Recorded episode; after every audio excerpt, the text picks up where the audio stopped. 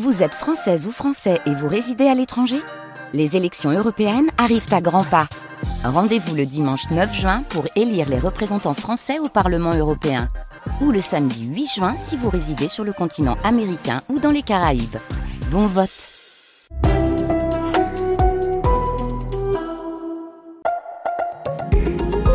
Un podcast France Culture.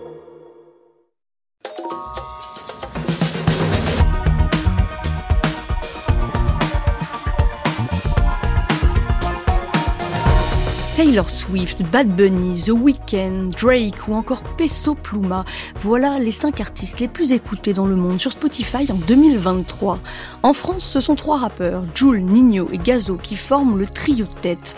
Des classements qui sont suivis de près, car désormais le streaming représente deux tiers de l'industrie musicale. Ce sont les plateformes comme Spotify, Deezer, Apple Music ou Amazon qui tirent le marché de la musique enregistrée, mais qui profitent le plus de cette manne Comment les bénéfices sont-ils répartis entre artistes, plateformes et maisons de disques? Et comment mieux partager la valeur?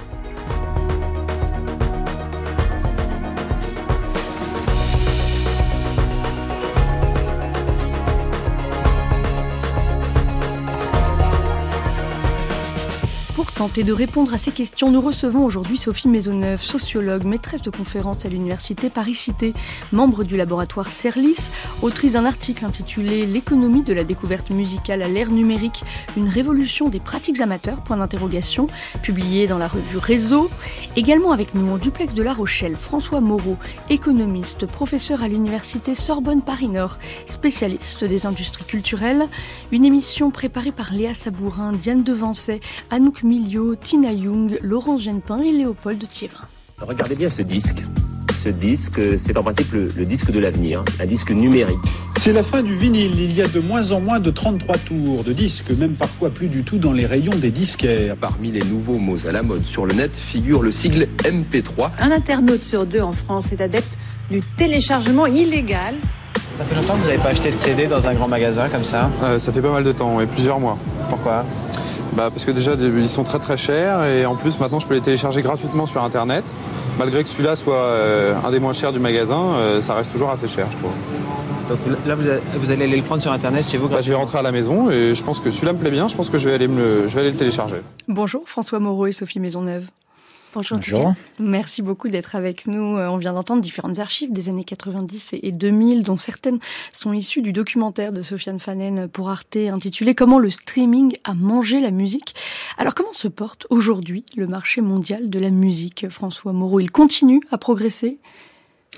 Oui, il continue à progresser euh, d'année en année, mais enfin cette progression est relativement récente, puisqu'il a connu un, un énorme trou d'air euh, au milieu des années euh, des années 2000 et euh, on commence en France, on n'a toujours pas rattrapé le, niveau, le chiffre d'affaires qui était celui de l'industrie de la musique enregistrée en 2000 en 2002.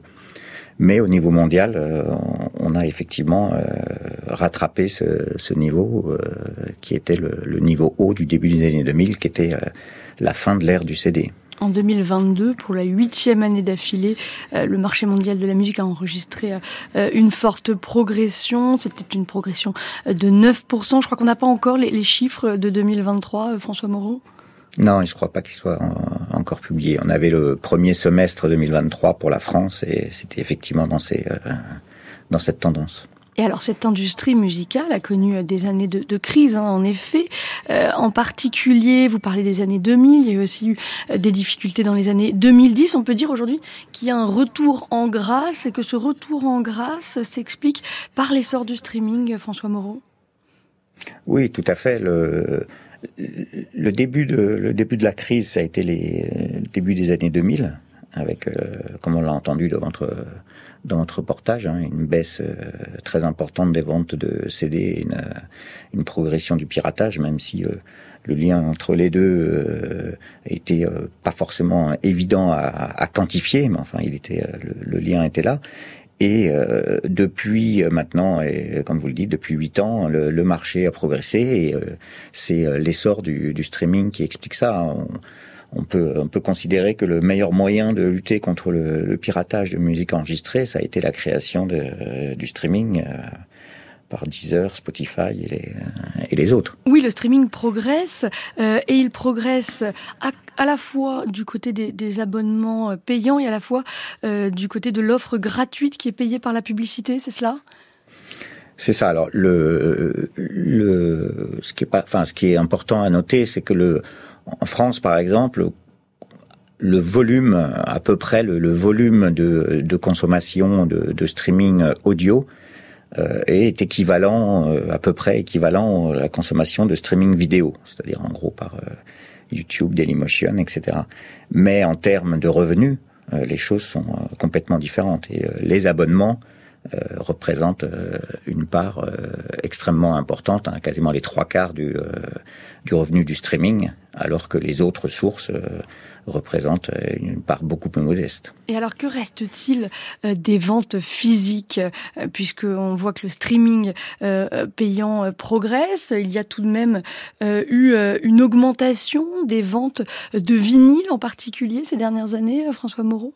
Oui, le vinyle est resté un peu un, objet euh, collector et voit ses ventes euh, augmenter. Le, CD, lui, continue à, décliner euh, constamment. Et, mais ça reste quand même relativement anecdotique au niveau du, au niveau du marché. Le streaming a explosé et pourtant, il y a 20 ans, c'était tout sauf évident. Peu de gens y croient hein, au début des années 2000 à l'usage. Même Steve Jobs, grand visionnaire, a une phrase célèbre en disant ça marchera jamais d'abord, vous allez aller sur euh, les trucs que vous connaissez. Ah, bah, c'est super, il y a ça aussi, il y a ça aussi. Et à un moment, on ne sait pas quoi aller chercher, comment aller chercher. Alors là, il y a une deuxième petite révolution dans la révolution. Ça va être de commencer à construire des propositions éditoriales pour les utilisateurs. 2013-2014, dans ces années-là, Spotify va faire plusieurs acquisitions importantes. Et ça, ça va permettre de construire ce qu'on connaît aujourd'hui, la proposition des playlists.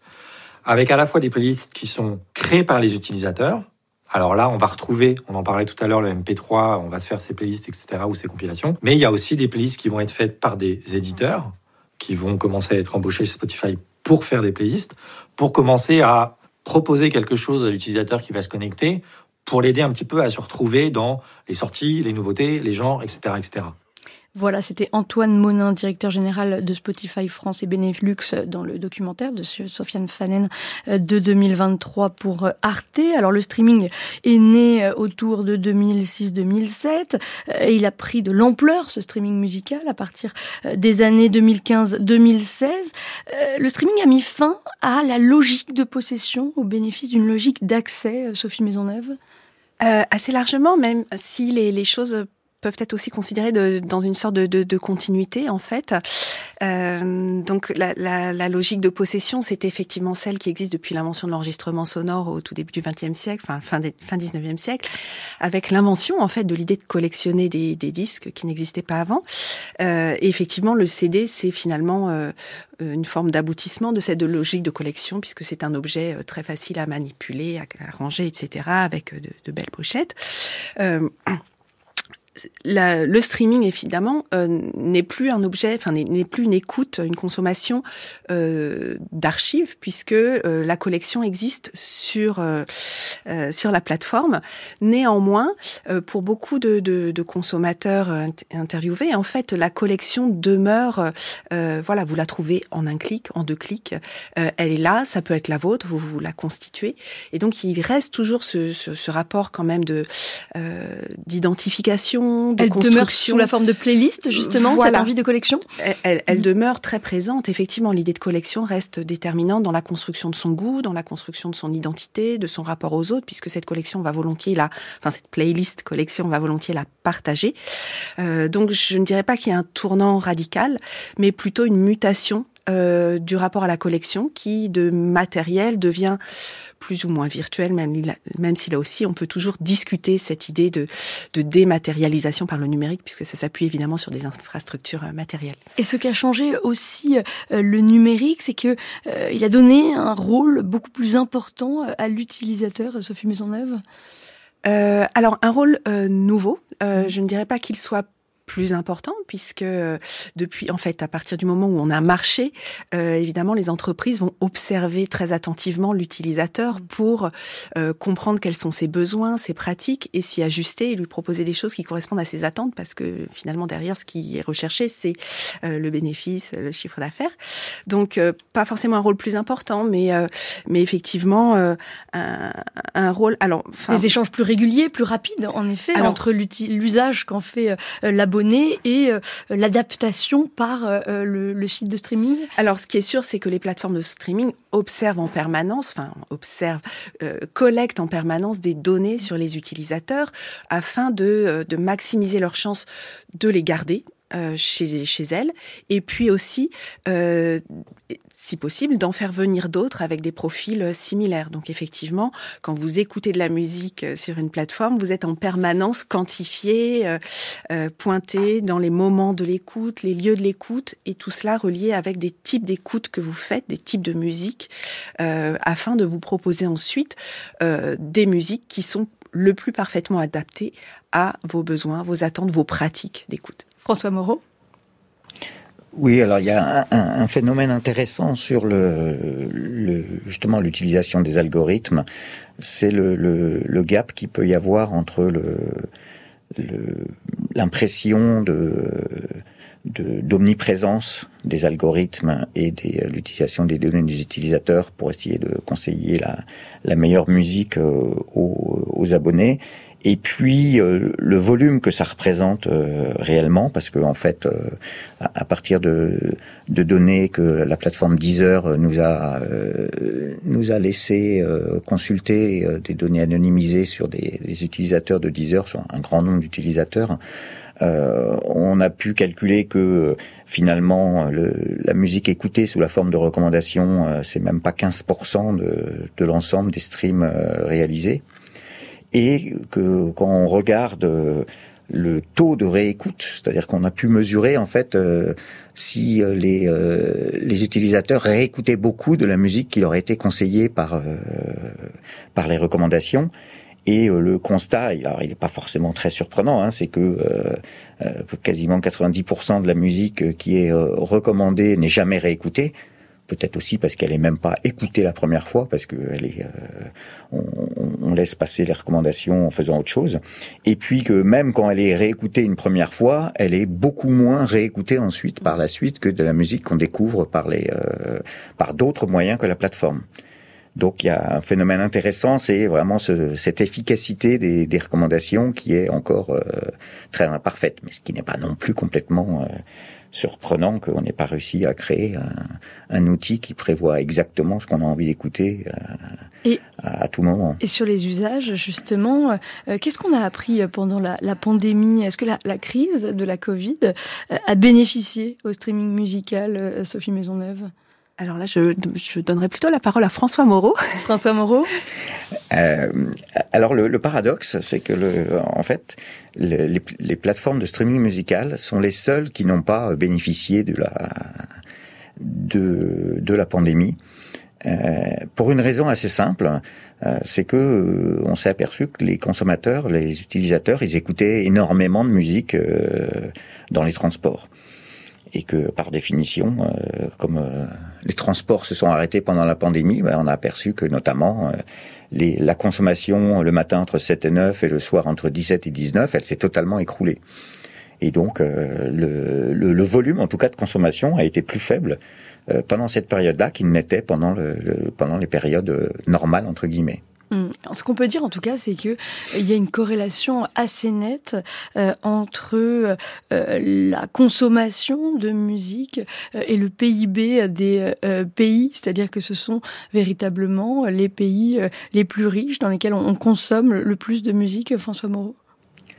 Oui, tout à fait. Le, le... Premier marché, c'est sans surprise les États-Unis, enfin dans l'ensemble États-Unis, Canada. Le second marché, c'est le Japon. Ensuite, vient vient l'Angleterre, euh, vient l'Allemagne, et puis euh, tout récemment la Chine qui a dépassé la France comme cinquième marché euh, marché mondial.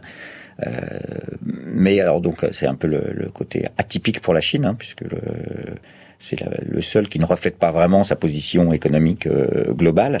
Mais ce qui est important aussi à noter, c'est que euh, euh, cinq marchés, six marchés maintenant, c'est plus des deux tiers du marché mondial de la musique.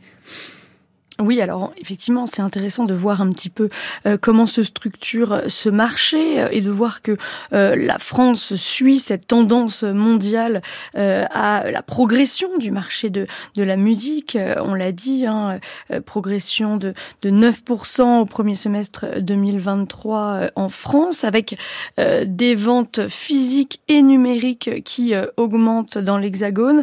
mais en revanche, le téléchargement est plutôt en déclin, François Moreau? Oui, c'est complètement en déclin. Maintenant, ça représente à peine 1% du, euh, du, du, marché. Non, non, le téléchargement, c'est euh, c'est euh, terminé. Et un phénomène qui s'est un petit peu tassé, qui est celui du vinyle, qu'on évoquait tout à l'heure, notamment en lien avec l'inflation. Oui, alors j'ai pas, j'ai pas regardé les derniers chiffres en détail, mais le, le, vinyle est devenu un objet de collection. On en achète euh, quelques-uns pour les artistes qu'on aime tout particulièrement.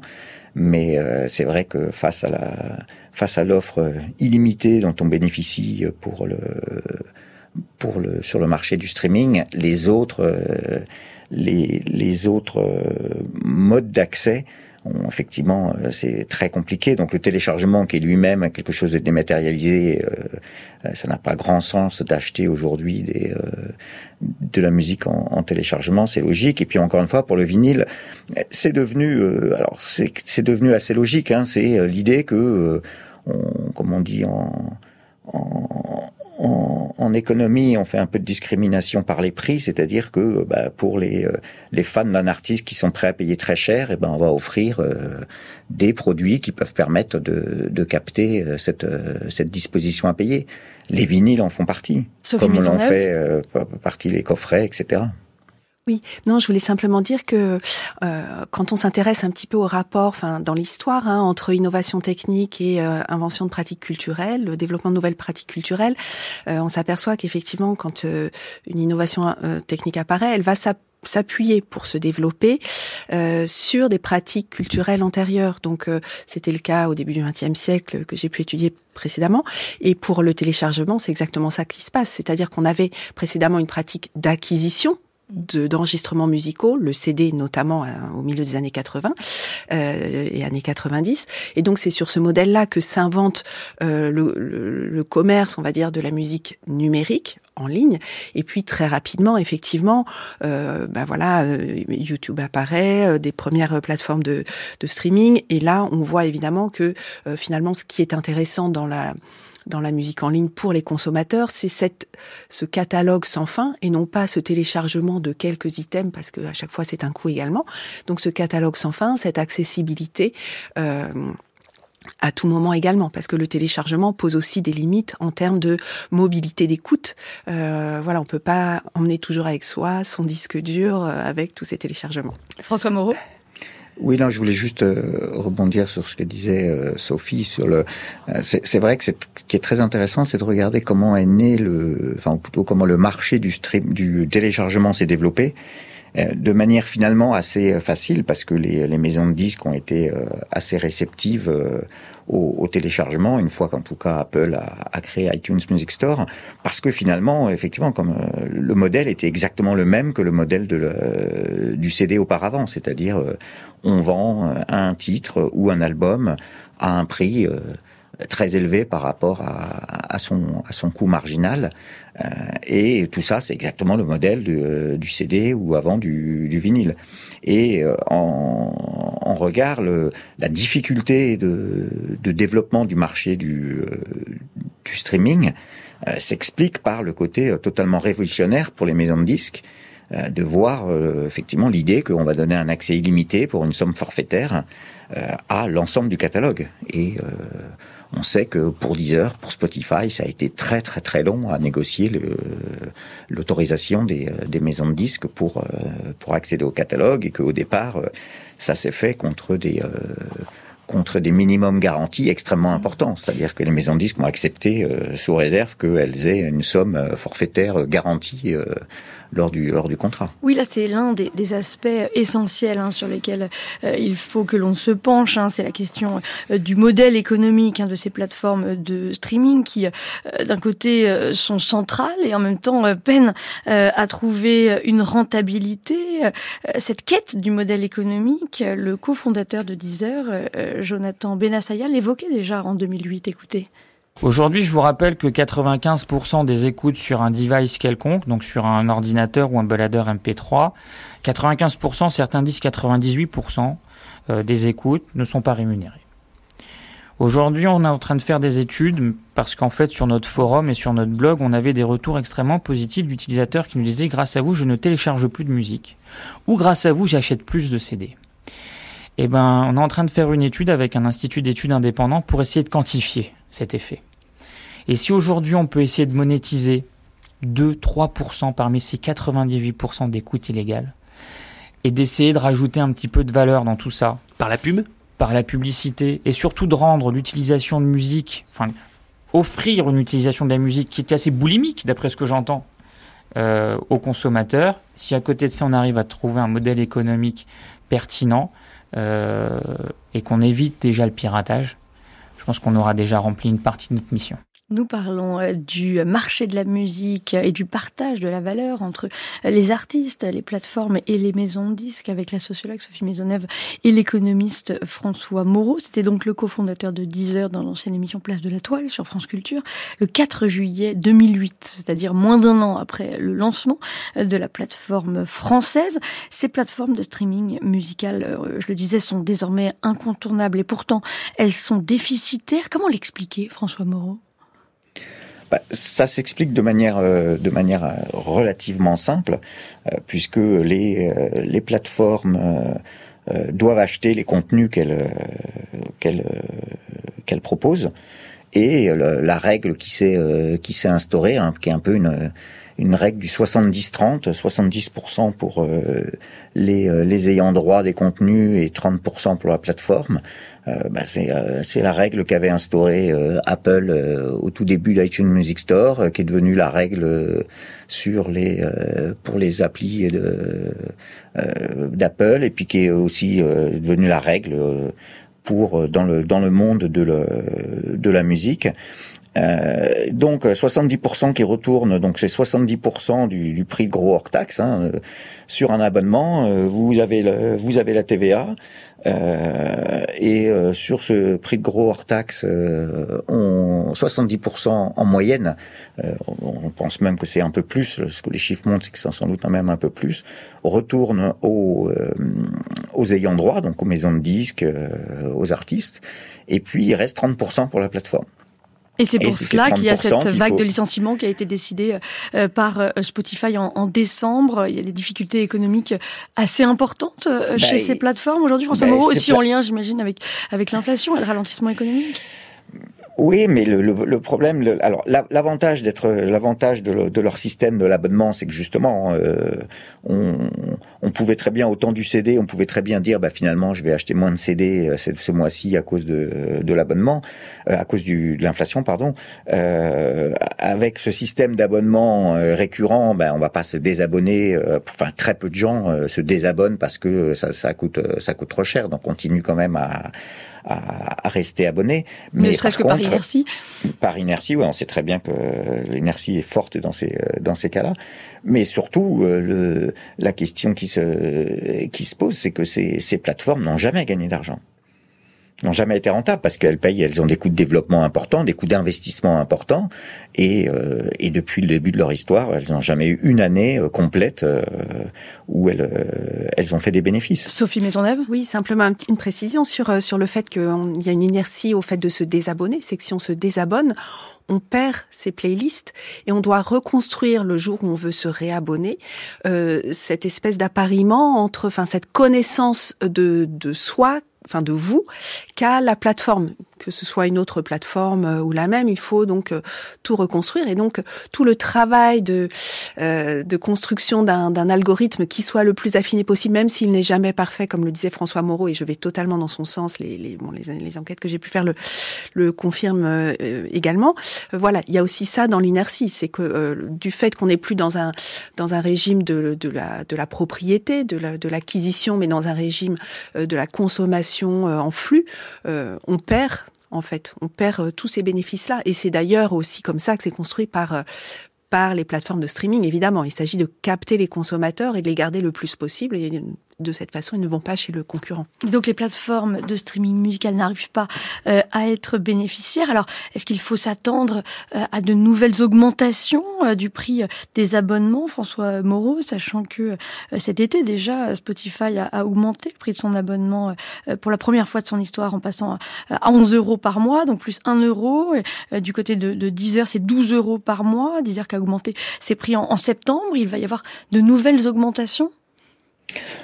Difficile de, prévoir s'il va encore il y encore avoir des augmentations. Là, c'est vrai que l'inflation donne une euh, euh, une, excuse ou en tout cas une raison euh, assez unanimement acceptée pour augmenter les prix. Alors ce qui est vrai, c'était que avant cette augmentation là, bah, ça faisait 15 ans que le prix de l'abonnement n'avait pas augmenté. Et, euh, et, la question qui se, le, le, le problème du prix de l'abonnement, c'est un peu le, le, ça dépend sous quel angle on le, on, le regarde. C'est vrai que pour les, euh, pour les plateformes, pour les maisons de disques, euh, 10 euros par mois, 12 euros par mois. Euh, 15 euros si on a un abonnement famille, etc. Ça reste quand même une somme qui paraît euh, relativement euh, modeste pour avoir accès à plus de 100 millions de titres, comme maintenant Deezer ou Spotify en, en proposent. À l'inverse, si on regarde ça en dépenses annuelles, eh bien, euh, dépenser euh, entre 120, 150, 170 euros par an euh, pour la musique, si on ramène ça à l'ère du à l'ère du, du, CD, ça aurait été l'équivalent d'acheter entre 8 et 12 CD à l'époque, hein, il, y a, il y a 20 ans. Mmh. Et bah, 8 et 12, c'est entre 8 et 12 CD par an, il y avait beaucoup beaucoup de, de ménages qui ne le faisaient pas. Le, le, le, nombre moyen de, de, CD achetés par ménage, il était plutôt autour de 2, 3, 4, quelque chose comme ça, mais pas beaucoup plus.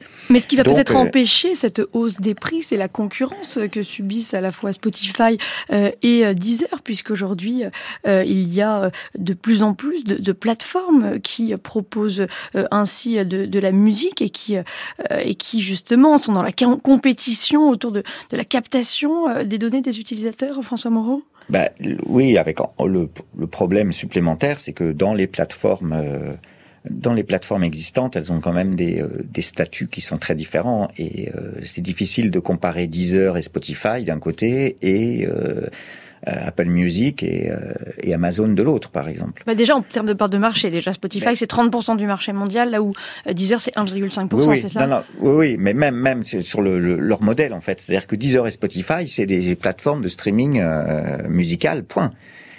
Euh, le Apple Music, c'est une partie des, euh, du business d'Apple et puis pour Amazon aussi. Donc ça veut dire que euh, ils font face à des acteurs pour qui le, le, la musique est pas forcément une source de, de rentabilité euh, indispensable. Hein. Il faut se, se rappeler, si on revient très très loin en arrière, que euh, au moment de la création d'Apple Music, en, enfin d'iTunes Music Store, pardon, euh, donc pour le téléchargement par Apple en 2003, euh, à l'époque, Steve Jobs avait fait un message euh, aux analystes financiers pour leur dire attention, on crée quelque chose là, mais en gros, euh, c'est pour, c'est parce qu'on a développé l'iPod et que l'iPod, on le sait, comme comme le rappelait le le cofondateur de Deezer dans l'interview tout à l'heure, hein, que on sait très bien que l'essentiel de la musique qui était consommée à l'époque dans un iPod était de la musique piratée.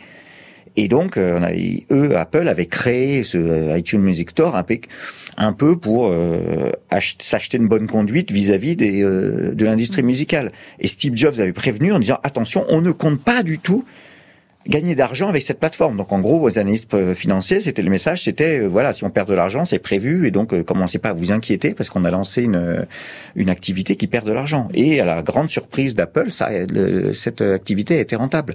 Oui, il y a une grande diversité entre effectivement les modèles des différentes plateformes de de musique, puis le, le streaming vidéo, le streaming audio et toutes ces plateformes que l'on parle effectivement d'Apple Music, Tencent Music, Amazon Music, et puis de l'autre Spotify, Deezer, TikTok qui a lancé un, nouveau service payant aussi pour concurrencer ces, plateformes, ou encore euh, YouTube. Toutes, toutes n'ont pas les mêmes obligations, euh, euh, François Moreau? Oui, notamment en termes de, des recettes de publicité qui, sont versées, il n'y a pas les, mêmes obligations selon TikTok ou Deezer ou bah, YouTube. en fait, c'est une question de c'est une question de statut juridique là, la question est un peu euh, assez spécifique. Euh, il y a des plateformes qui euh, fonctionnent sous un statut de un statut juridique d'éditeur. Et c'est le cas de Deezer, Spotify, c'est-à-dire qu'ils sont responsables des contenus qui sont consommés sur leur plateforme. Et donc ces contenus, il faut qu'évidemment ils les achètent aux ayants droit. Euh, et donc d'où euh, le fait qu'ils les payent euh, très fin cher, en tout cas qu'ils y consacrent 70% de leur de leur chiffre d'affaires.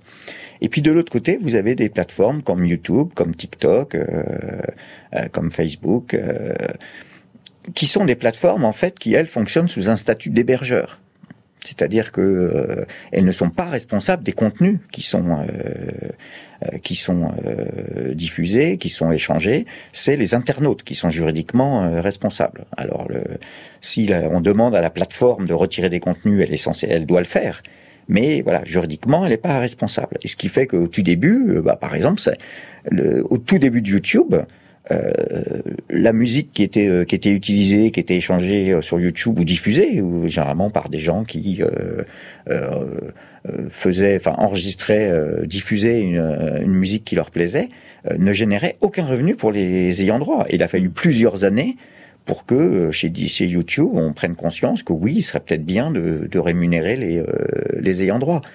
Le, le droit d'auteur a été relativement payé relativement tôt en France parce que euh, YouTube avait compris qu'en France, euh, pas payer le droit d'auteur, c'est quand même compliqué dans un pays où, euh, qui a vu naître le droit d'auteur. Mais il y a plein de pays où c'était pas le cas. On va continuer à parler hein, de ce marché mondial de la musique et, de cette question centrale du partage de la valeur. Mais d'abord, en France, en 2023, c'est cette chanson qui a été la plus écoutée sur Spotify. We were good, we were gold, kind of dream that can't be sold. We were right till we weren't. Built a home and watched it burn.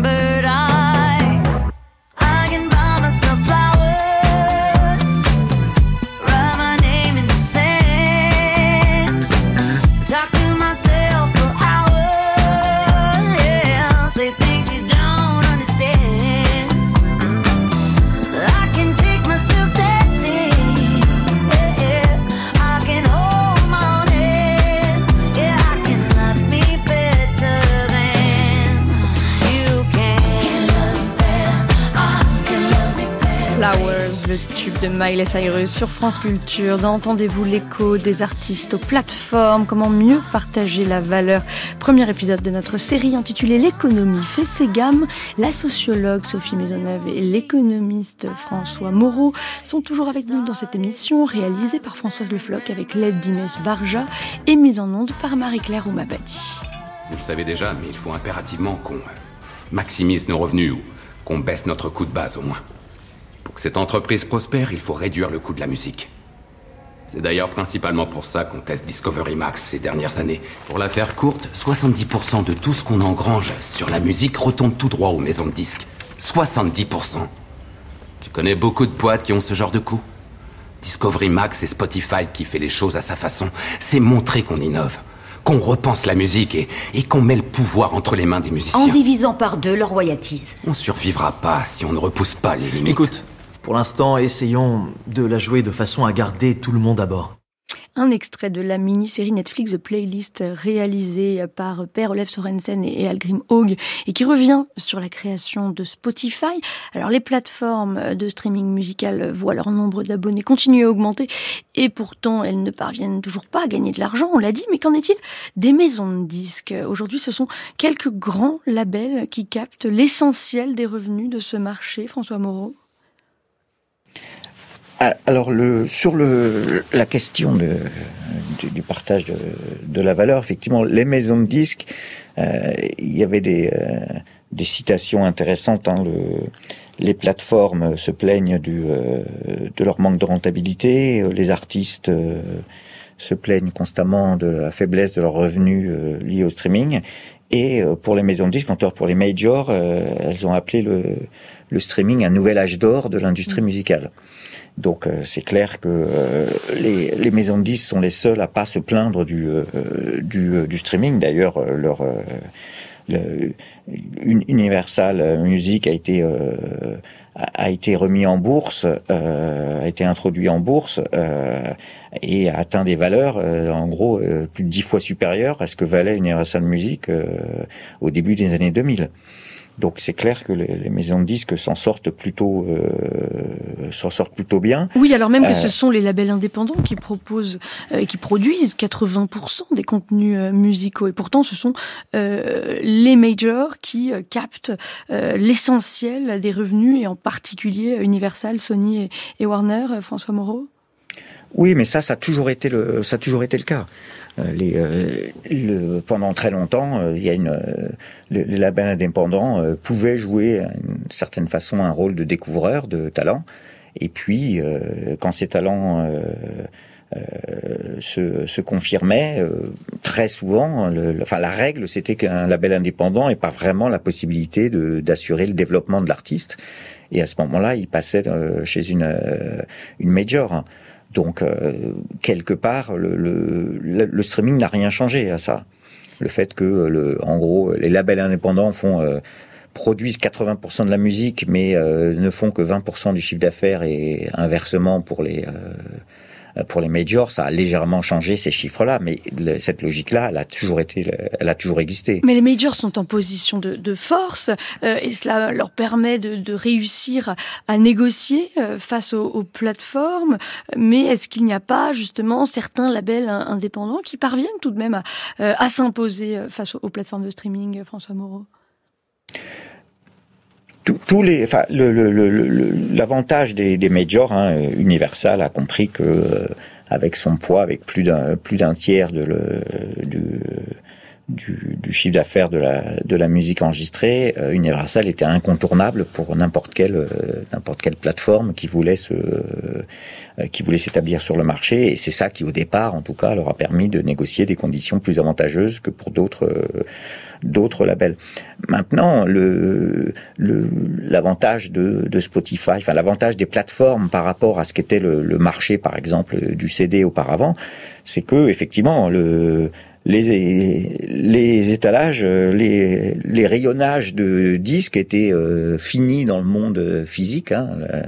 On pouvait pas mettre euh, tous les disques qu'on voulait dans une Fnac, alors qu'aujourd'hui, euh, chez Deezer et Spotify, toute la musique est disponible. Donc de ce point de vue-là, les labels indépendants peuvent aussi se faire une place. Après, il faut arriver à se euh, à se faire connaître. Et euh, là aussi, il y a eu des, euh, même si les, les rêves qui ont été mis un peu dans le rôle des réseaux sociaux pour arriver à contourner le, le poids de de, de la radio, par exemple, dans les dans la promotion musicale n'ont pas été euh, loin de là euh, tous euh, satisfaits et il reste très difficile de se faire une place. Mais alors le streaming c'est une chance, ça peut l'être en tout cas pour les labels indépendants, mais cela à condition justement de ne pas être pénalisé par les algorithmes, Sophie Maisonneuve. Euh, oui, bien sûr. Alors, en fait, ce qui se, ce qui se passe, c'est qu'avec ce nouveau régime d'abondance, hein, c'est une, une quantité euh, jamais vue de d'enregistrements disponibles. Euh, c'est du coup la curation qui va devenir décisive. Donc cette cette manière de sélectionner pour rendre visible un certain nombre limité d'enregistrements. Donc ça passe par les playlists qui peuvent d'ailleurs euh, être construites aussi à partir donc de, de, de, musiciens ou labels indépendants pour certains utilisateurs qui auraient ces goûts-là. Euh, donc c'est, enfin voilà, je voulais juste insister sur le fait que la curation était devenue quelque chose de d'incontournable. C'est un nouveau rapport à la à la consommation et, et en fait une nouvelle construction aussi du du rôle des intermédiaires euh, sur le marché de la, la musique. Euh, évidemment, pour les, pour les indépendants, les artistes moins connus, ce qui va être important, c'est de se faire connaître aussi par les marges. Donc, ils viennent des marges et ils se font connaître par les marges, notamment les réseaux sociaux. Et vous pouvez très bien trouver en ligne aussi, comme ça, des, des conseils, des blogs qui conseillent les, les artistes pour euh, faire apparaître des signaux. Euh, et parmi les choses, c'est voilà, parler de vous, de vos, des coulisses des enregistrements, de quand vous parlez, partez en tournée, etc. Il faut produire des signaux sans cesse, notamment sur les réseaux sociaux, pour euh, voilà se rendre progressivement visible et peut-être euh, espérer ensuite euh, réintégrer un peu de visibilité sur les plateformes puisque notamment chez les jeunes c'est par les réseaux sociaux que la découverte se fait en fait mmh. notamment TikTok. Comment mieux partager les revenus du, du, streaming? Ce qui est sûr c'est que le mode de rémunération des artistes prévu par les plateformes suscite des critiques. Pour comprendre comment cela fonctionne, je vous propose d'écouter le PDG de Spotify, Daniel Eck. Our model, the way it works is notre modèle fonctionne ainsi. Chaque mois, on a une certaine quantité de revenus qui rentrent. Spotify engrange à peu près un milliard d'euros par mois. Près de 70% de ce montant va dans ce pool. Et sur ce pool, en fonction du succès que l'artiste aura eu ce mois-là par rapport à tous les autres artistes, il y aura un certain pourcentage.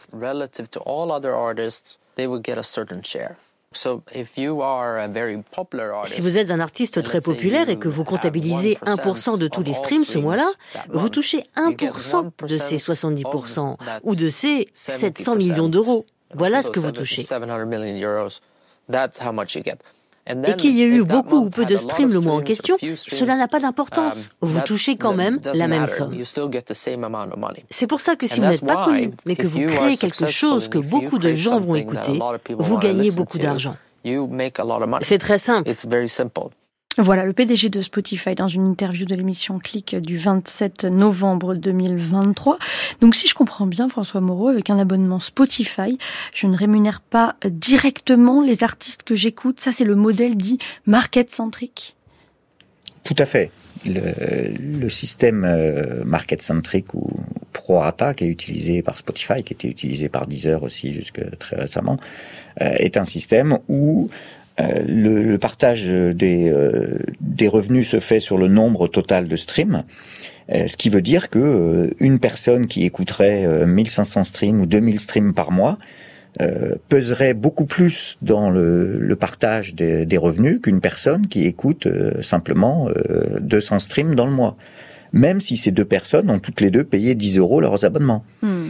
Et donc, contrairement au monde du CD, voilà, dans le monde du CD, quand j'achetais un CD, bah, mon, euh, les droits qui revenaient sur l'achat de mon CD retournaient aux ayants droit euh, de, de l'artiste euh, considéré. Aujourd'hui, quand je, on sait donc en gros les statistiques, celles qu'on a étudiées notamment sur Deezer, le montrent très bien. Il n'y a pas de secret. Les les plus gros consommateurs de stream par mois sont les jeunes.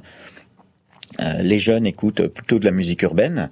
Donc, euh, le, le, les dépenses les, les, revenus plutôt qui reviennent à la musique urbaine euh, sont euh, plus que euh, proportionnels aux, aux dépenses des, des consommateurs, des abonnés. C'est-à-dire qu'en gros, pour faire très très simple, moi sur mon abonnement de Deezer, il y en a une partie qui qui va à des rappeurs alors que j'en écoute jamais. C'est c'est et ça a un impact sur la création musicale? Parce que c'est c'est ça qui qui interpelle, c'est-à-dire que avec ce système du du market centric, comme un stream vaut un stream, le morceau peut durer une minute 30 ou 5 minutes, ça revient au même. Et à cause de cela, on voit que euh, les morceaux sont de plus en plus courts, euh, François Moreau Alors ça a joué effectivement probablement sur la sur la création. On sait qu'effectivement, en moyenne, alors ça, ça, ça a débuté depuis euh, depuis relativement longtemps, mais ça s'est accentué avec le streaming. Les morceaux sont de plus en plus les morceaux sont de plus en plus courts.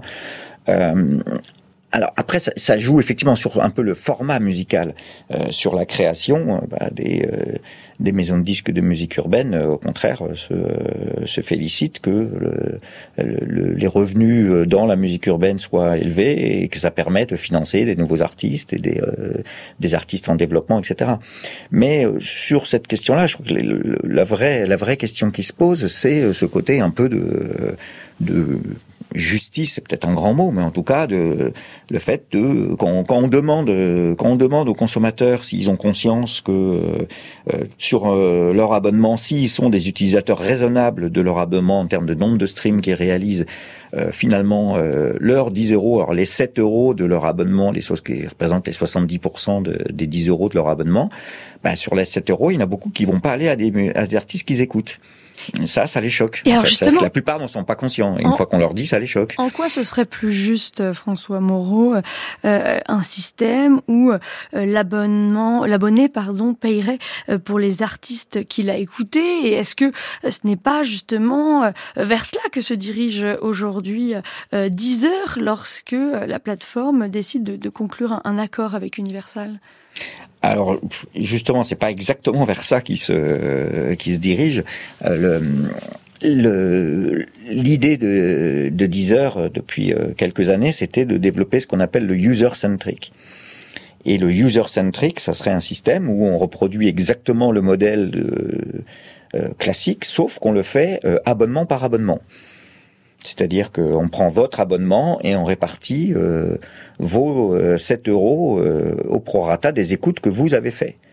Et on fait ça pour l'ensemble des abonnés et à la fin, on aura effectivement euh, chaque abonné euh, qui reçoit au prorata des nombres de streams, mais euh, par par usager. Sauf que ça, ça déplaisait aux majors. C'est pour ça qu'il a fallu commencer des négociations entre Deezer et, et Universal. Ouais, alors ça déplaisait aux, aux majors parce que, alors justement, on a étudié aussi les les résultats de ce de ce système. Euh, parce que les effets sont un peu, les effets sont assez importants contre la musique urbaine. On l'a compris puisque la musique urbaine est très favorisée par le système actuel parce que euh, l'auditeur moyen, l'usager moyen qui écoute de la musique urbaine a tendance à écouter beaucoup de streams. Donc la musique urbaine y, perdrait probablement euh, en moyenne euh, environ 13% par titre, enfin par chanson, perdrait 13% de, de revenus avec un système user-centric. Euh, et puis aussi la musique, euh, donc les, les artistes les plus établis, le top 10, ils perdraient également. Euh, et puis les, également les, la, la musique qu'on appelle les, les nouveautés. Et alors justement, au quel bénéfice du, du, back catalogue, c'est-à-dire des, des musiques anciennes, mais qu'on continue à réécouter, ce qui est le, grand changement par rapport à l'ère du CD. Hein. À l'époque, vous achetiez un CD, vous le réécoutiez 500 euh, fois, euh, ça ne rapportait pas plus d'argent à la personne euh, aux ayants droit. Mais quel compromis a été trouvé, François Moreau, justement, entre, entre Deezer et, et Universal? Ben, Entre Deezer et Universal, le compromis qui a été trouvé, c'est de développer un système artist-centric qui, dont faire qui est, relativement simple en fait, qui dit bah voilà il y a deux façons de de, enfin, il y a deux problèmes avec la répartition des revenus de, du streaming. Le premier, c'est que c'est trop dans leur dans l'esprit hein, de l'Universal, euh, c'est trop dilué. Voilà, il y a trop de, il y a, il y a plein, plein, il y a des millions d'artistes qui récupèrent des sommes ridicules. Et l'idée, ça serait de dire, bah, on va, on, va euh, diminuer la valeur de, des pour les streams qui sont faits par des artistes qui touchent, enfin qui font moins de 1000 streams par mois venant de moins de 500 utilisateurs différents. Donc en gros, avec l'idée qu'on va quand même euh, euh, essayer de focaliser sur les artistes euh, un peu un peu professionnels. Et, puis, l'objectif, c'est aussi de diminuer l'influence économique de la programmation algorithmique en valorisant ceux qui s'investissent sur les plateformes, qui vont rechercher eux-mêmes des artistes. C'est ça, François Moreau? Voilà, c'est ça. L'idée, c'est de, aussi de dire que les recommandations algorithmiques seraient aussi pénalisées par rapport aux autres. Le souci, c'est que, euh, en fait, euh, comme je vous l'ai dit tout à l'heure, le, les recommandations algorithmiques, ça représente moins de 5%, de, enfin moins de 15%, pardon, de, le, de, de la consommation. Euh, ça représente, mais, enfin, moins de 15%, pardon, des, des titres. Mais en termes de consommation, c'est moins de 5%. Voilà, du volume des streams, c'est moins de, c'est moins de 5%. Et euh, quand vous faites le, vous regardez aussi le, volume représenté par les artistes qui font euh, moins de 1000 streams euh, par moins de 500 utilisateurs différents, c'est aussi moins de 5% du volume total sachant que les deux se, les deux en partie se recoupent, ce qui fait qu'à la fin on comprend que le problème du système artist-centric, c'est que ça redistribue pas grand-chose en fait. Donc il n'y a aucun des trois systèmes qui, qui, trouve grâce à vos yeux, François Moreau, qui vous semble le, moins pire, si je puis dire. Si, si, pour moi, le, pour moi, c'est clair que le, le système user-centric euh, serait quand même le système qui, un, euh, est satisfaisant du point de vue des consommateurs, puisqu'il permet de, il fait en sorte que chacun paye pour les artistes qui, qui l'écoutent vraiment et puis qui opérerait une redistribution un peu des revenus. Alors euh, évidemment, la musique urbaine serait pénalisée, mais c'est très compliqué parce qu'elle serait pénalisée, mais par rapport à un système qui était lui-même euh, euh, un peu absurde. Ce serait juste mieux équilibré? Qu'est-ce que vous en bah, pensez, Sophie Maisonneuve? Euh, oui, bah moi qui ai toujours euh, étudié les, pratiques des consommateurs, évidemment, enfin, je, je, je pense que c'est c'est sans doute la solution qui reflète le mieux les pratiques de consommation, les attentes des consommateurs, et puis qui est peut-être dans une certaine mesure moins inégalitaire, effectivement, par rapport aux pratiques réelles de consommation, euh, même si on pourrait en débattre euh, largement.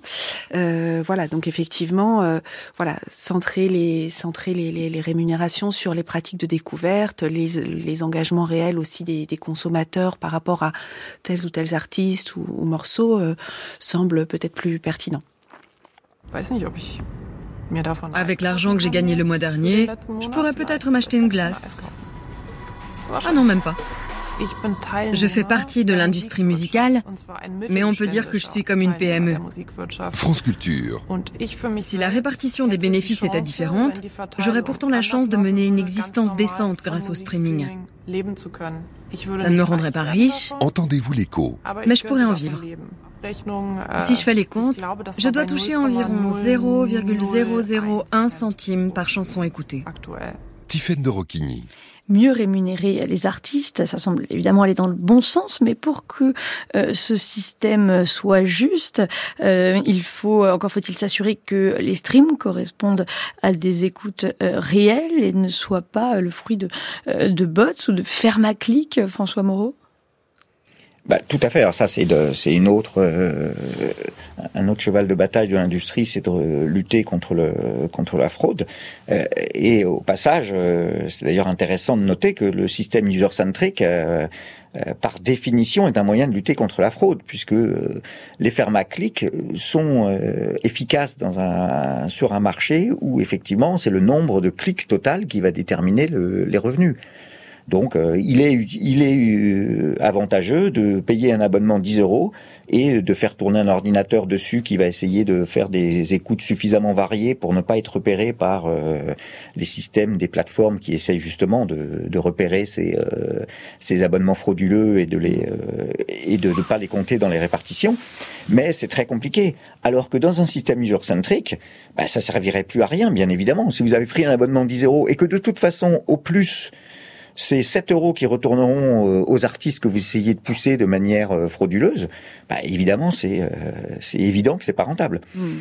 Donc le, ça serait une bonne... centrique répond aussi à ce problème-là de, de, la, de ce type de fraude en tout cas. Sachant que c'est un vrai problème cette question de la fraude. Certains labels et distributeurs y, y, ont recours à tel point que Spotify a pris récemment la, la décision de leur imposer des amendes. Et puis il y a une nouvelle crainte pour les artistes, ce sont les copies de leurs titres générés par une intelligence artificielle. C'est une autre source d'inquiétude, François Moreau Alors sur les... Euh, je sais pas sur les, la question de l'intelligence artificielle, sur le, la copie des euh, de, titres. Euh, le, actuellement, par exemple, Deezer euh, prétend qu'ils sont capables de repérer 97% des des musiques créées par intelligence artificielle. Donc euh, le, le, ce, qui, ce qui se passe actuellement, ce qui peut se passer, c'est effectivement, par exemple, le fait de euh, accélérer un peu ou ralentir un peu une musique, de la republier comme si c'était comme un nouveau titre, et que grâce à une modification de la bande sonore, euh, elle passe justement ces systèmes de reconnaissance automatique des, des droits.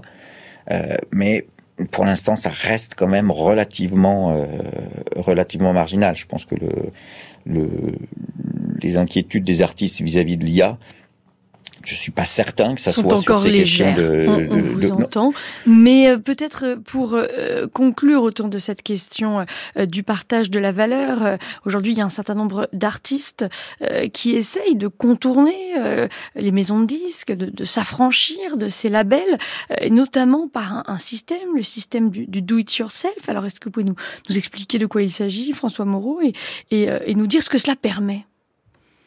Bah, le, le do-it-yourself a toujours existé dans l'industrie musicale. Hein. C'était euh, les garage bands euh, dans les années 60, euh, c'était du do-it-yourself où on, on, créait son, son, propre, son propre enregistrement dans des conditions déplorables et on en sortait un disque qui avait un son, un son horrible.